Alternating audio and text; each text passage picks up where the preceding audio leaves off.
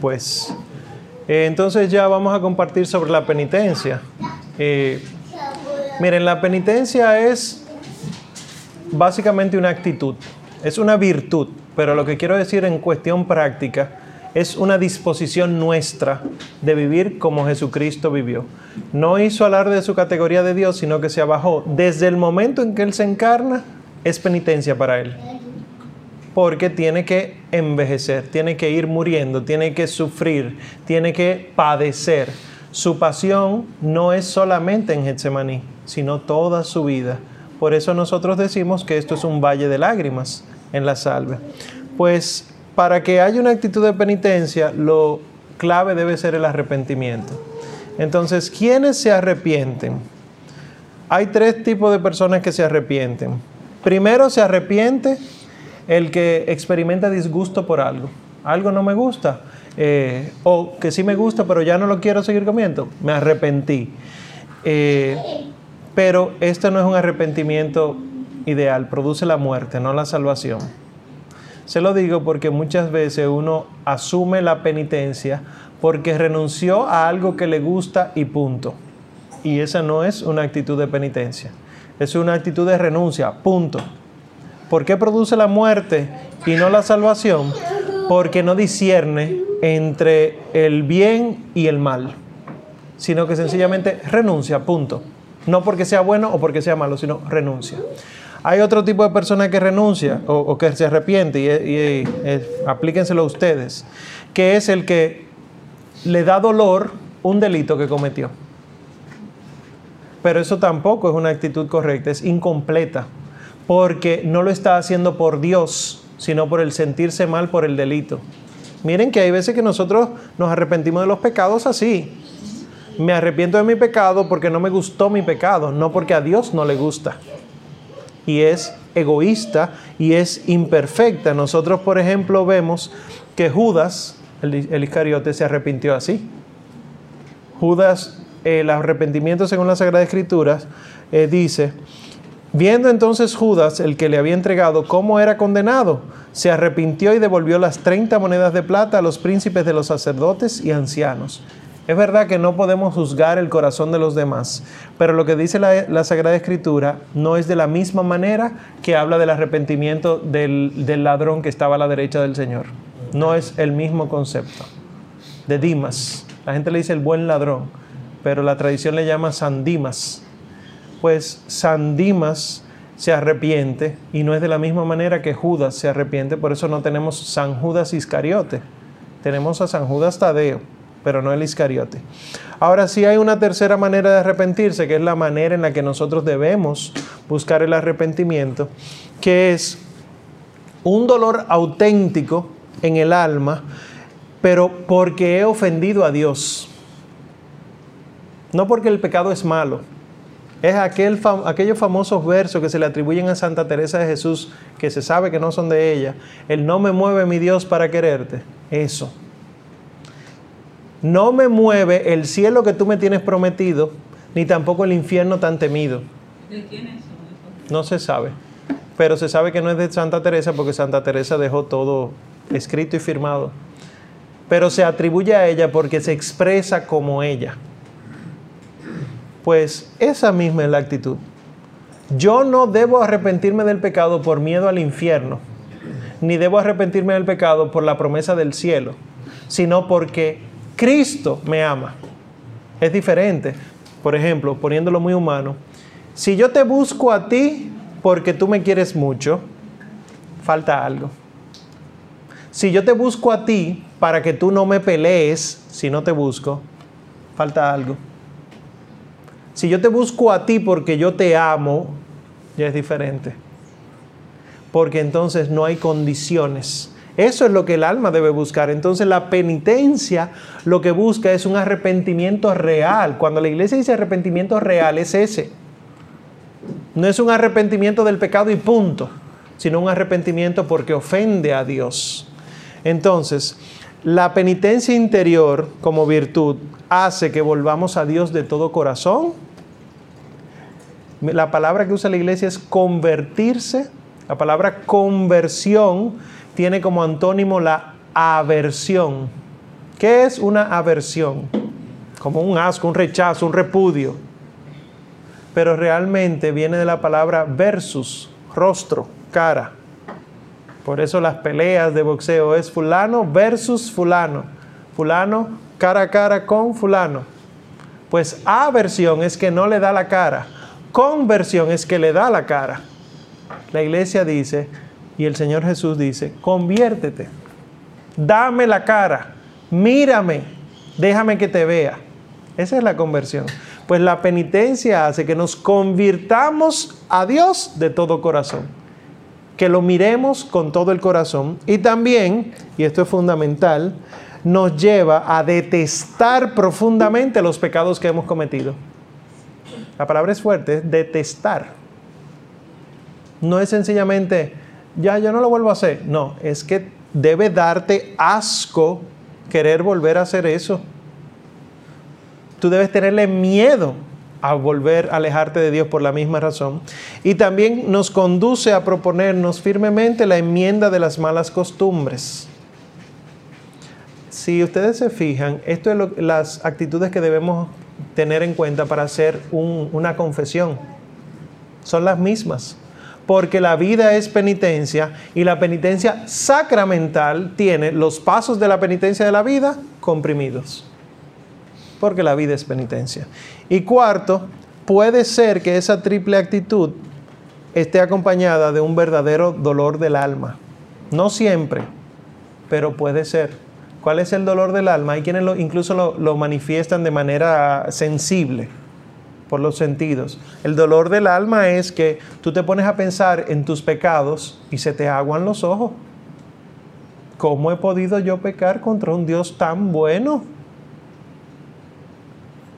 pero solamente el que está verdaderamente enamorado del amor, que es Dios, puede sentir ese dolor.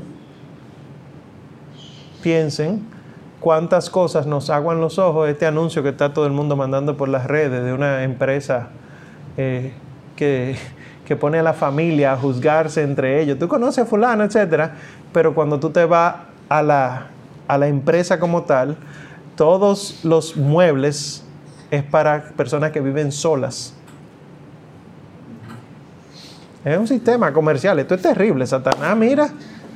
Pero bueno, para que abramos un poquito los ojos, si hay verdadero dolor, nosotros podemos manifestar estas cosas como un llanto, como, como un peso, etc.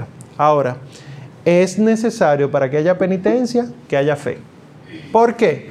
Porque ¿cómo yo voy a sentir dolor hacia Dios si yo no creo en Dios?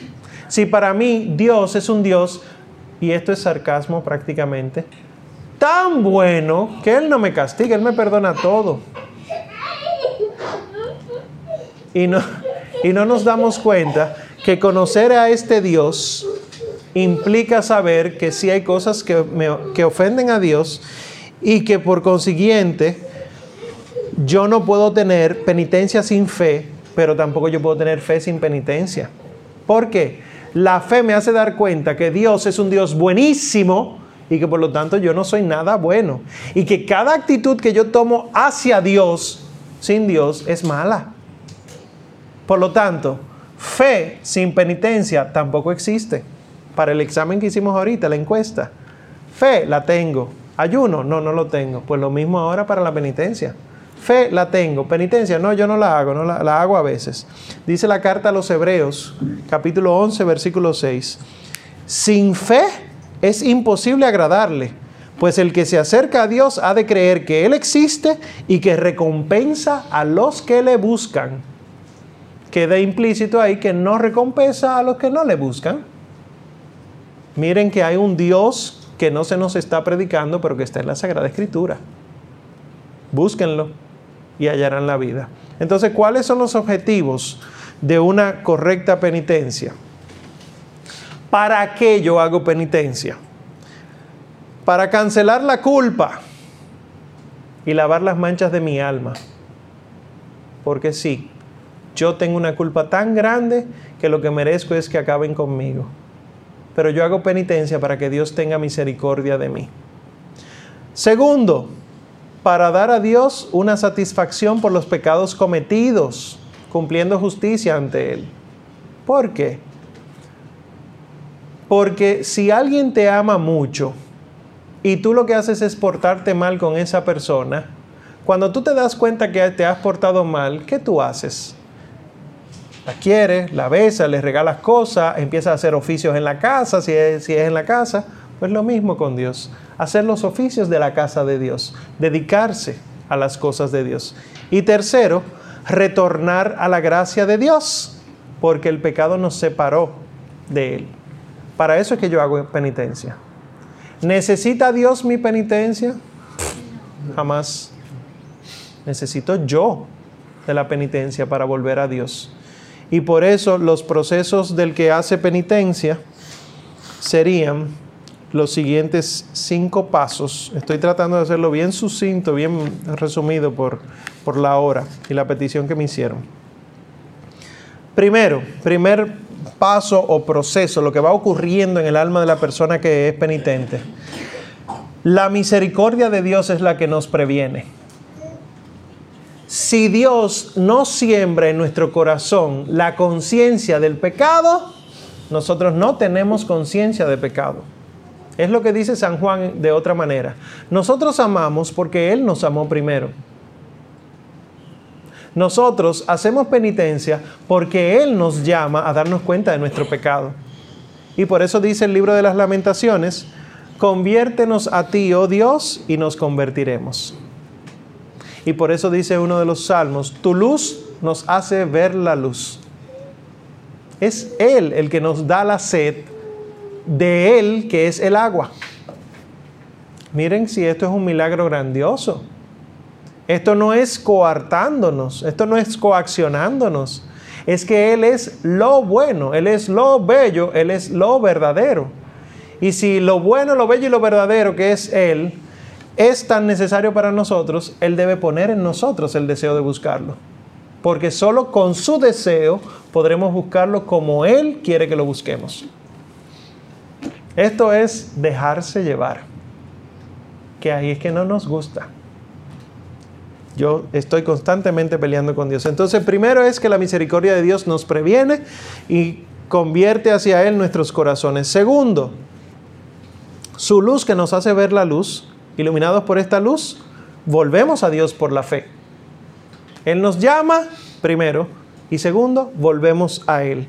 Dice la carta a los hebreos que mencioné hace poco, es preciso que quien se acerque a Dios crea que Él existe y que es remunerador de los que le buscan. Es preciso, los que vuelven a Dios, que sepan que Él existe. Tercero, el alma, ya considerando la atrocidad de las penas que ha cometido por el pecado, se siente movida por el espíritu de temor y se aparta de las culpas.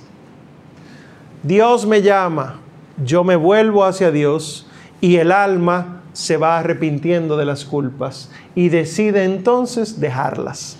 Es un proceso interno. las profecías de Isaías dicen en el capítulo 26, como mujer embarazada cuando llega el parto, se, retuerce y grita en sus dolores, así estábamos nosotros lejos de ti, oh Dios. Nosotros gritábamos y ahora lo que hacemos es volver a ti. Cuarto, entra la esperanza. Interviniendo la esperanza, impetrando nosotros la misericordia de Dios, eh, empieza entonces Dios a trabajarnos. Para muestra de eso, Mateo 9, que dice, le presentaron a un paralítico el Señor Jesús acostado en un lecho. Y viendo Jesús la fe de aquellos hombres, dijo al paralítico, confía, hijo, tus pecados te son perdonados. Es como dice la carta eh, de la carta a los romanos de San Pablo, en esperanza fuimos salvados. La salvación fue hecha con una esperanza. Y por último, entonces, ya con esperanza, se enciende en nuestros corazones el amor a Dios y de ese amor nace el santo temor que conviene a hijos buenos y sencillos. Fíjense que la penitencia, aunque parece dolorosa, es un camino de alegría, porque es un camino de volver a Dios. Y es lo que el Señor Jesucristo grita desde la cruz. Dios mío, Dios mío, ¿por qué me has abandonado? Te vas al Salmo a ver qué es lo que está diciendo y el Salmo se desarrolla desde un sufrimiento y llega a una alabanza gloriosa de Dios porque Dios es el que sabe cómo se gobiernan los hijos de Dios. Pues así la penitencia. Entonces, con todo esto nosotros vemos que un cristiano no puede estar rechazando la penitencia. Un cristiano no puede rechazar el ayuno. Un cristiano debe orar. Ahora que va a empezar, o que ya empezó litúrgicamente el adviento, es tiempo propicio de ayuno, penitencia y oración. No lo guarden para cuaresma porque la vida entera es propicia para eso. Y si nos ponemos a esperar, se nos va a acabar el, aceite de la lámpara. Y cuando suene esa voz en la mitad de la noche, que llegue el novio, salgan a recibirlo, ¿cómo estaremos nosotros? Entonces ocupémonos de tener siempre las lámparas con aceite. ¿Cómo se llena? Los que van a la Santa Misa ahora, ayuno eucarístico. Omar, pero yo llegué aquí sin comer y porque estaba en el retiro no he comido nada. Ofrécelo al Señor. Porque la misa lo que dura son 60 minutos y hay que ver cómo lo celebra el Padre. 60 minutos más de ayuno adecuado en tu vida, lo único que va a hacer es bien. Además, aprenderás a entender a los que no tienen nada, aprenderás tú a entender que necesitas de Dios, no del pan, y que puedes vivir sin eso, y aprenderás también o le enseñarás a tu cuerpo de que el que manda es Dios y no Él. Esperemos entonces que todas estas instrucciones hayan servido para algo, que podamos poner no solamente nuestra vida en oración, sino que sea una oración práctica ayuno junto con la penitencia, que ustedes y yo también me incluyo en eso, podamos ser coherentes con todo esto que decimos. Y miren, aunque sea este grupito que se convierta y el mundo entero, el resto de la iglesia se pierda, esta es la iglesia de nuestro Señor Jesucristo. Dice el Señor en el Evangelio según San Mateo capítulo 24, vendrán muchas crisis, verán de todo, y cuando ustedes vean todo caerse, desplomarse, las estrellas, el sol, etcétera, no se preocupe que todavía falta más, no ha llegado el final. Pero sepan que el que persevere hasta el final, ese se salvará. Nosotros, agarrados de la Santísima Virgen María, que ha vencido por encima del demonio hasta tal punto que ha sido asunta al cielo y coronada como reina del cielo, agarrados de ella, nosotros tenemos la misma esperanza que ella. Que Santa María Virgen sea esperanza para nosotros y en el tiempo de Adviento sea la estrella, pero no de Belén, sino la estrella que nos guía hacia el sol, que es nuestro Señor Jesucristo, la estrella de la mañana. Y a propósito del Adviento, sepan que el Adviento solamente en la última semana es que habla del el nacimiento del Señor Jesucristo. Las primeras tres semanas habla de la segunda venida. Así que preparémonos también y sobre todo para la segunda venida, porque nadie sabe ni el día ni la hora. Te damos gracias infinitas, Señor, por tantos bienes, por tantas gracias. Gracias por tantas gracias, porque solamente en ti podemos tener sentido en nuestros corazones. Aquellas cosas que quedaron sin entender, ilumínalas tú, Señor aquellas cosas que quedaron quizá con duda, no permitas que el enemigo se apodere de ellas, sino que nosotros, guardándolas en nuestro corazón, podamos atesorarlas fielmente como la Santísima Virgen María. Haz de nosotros como a ella, arcas de la alianza tuya, Señor, y que podamos eternamente unirnos a ti por ella para eternamente disfrutar, disfrutar del banquete celestial por Jesucristo, tu Hijo, nuestro Señor. El Señor nos bendiga, nos guarde de todo mal y nos lleve a la vida eterna. Amén.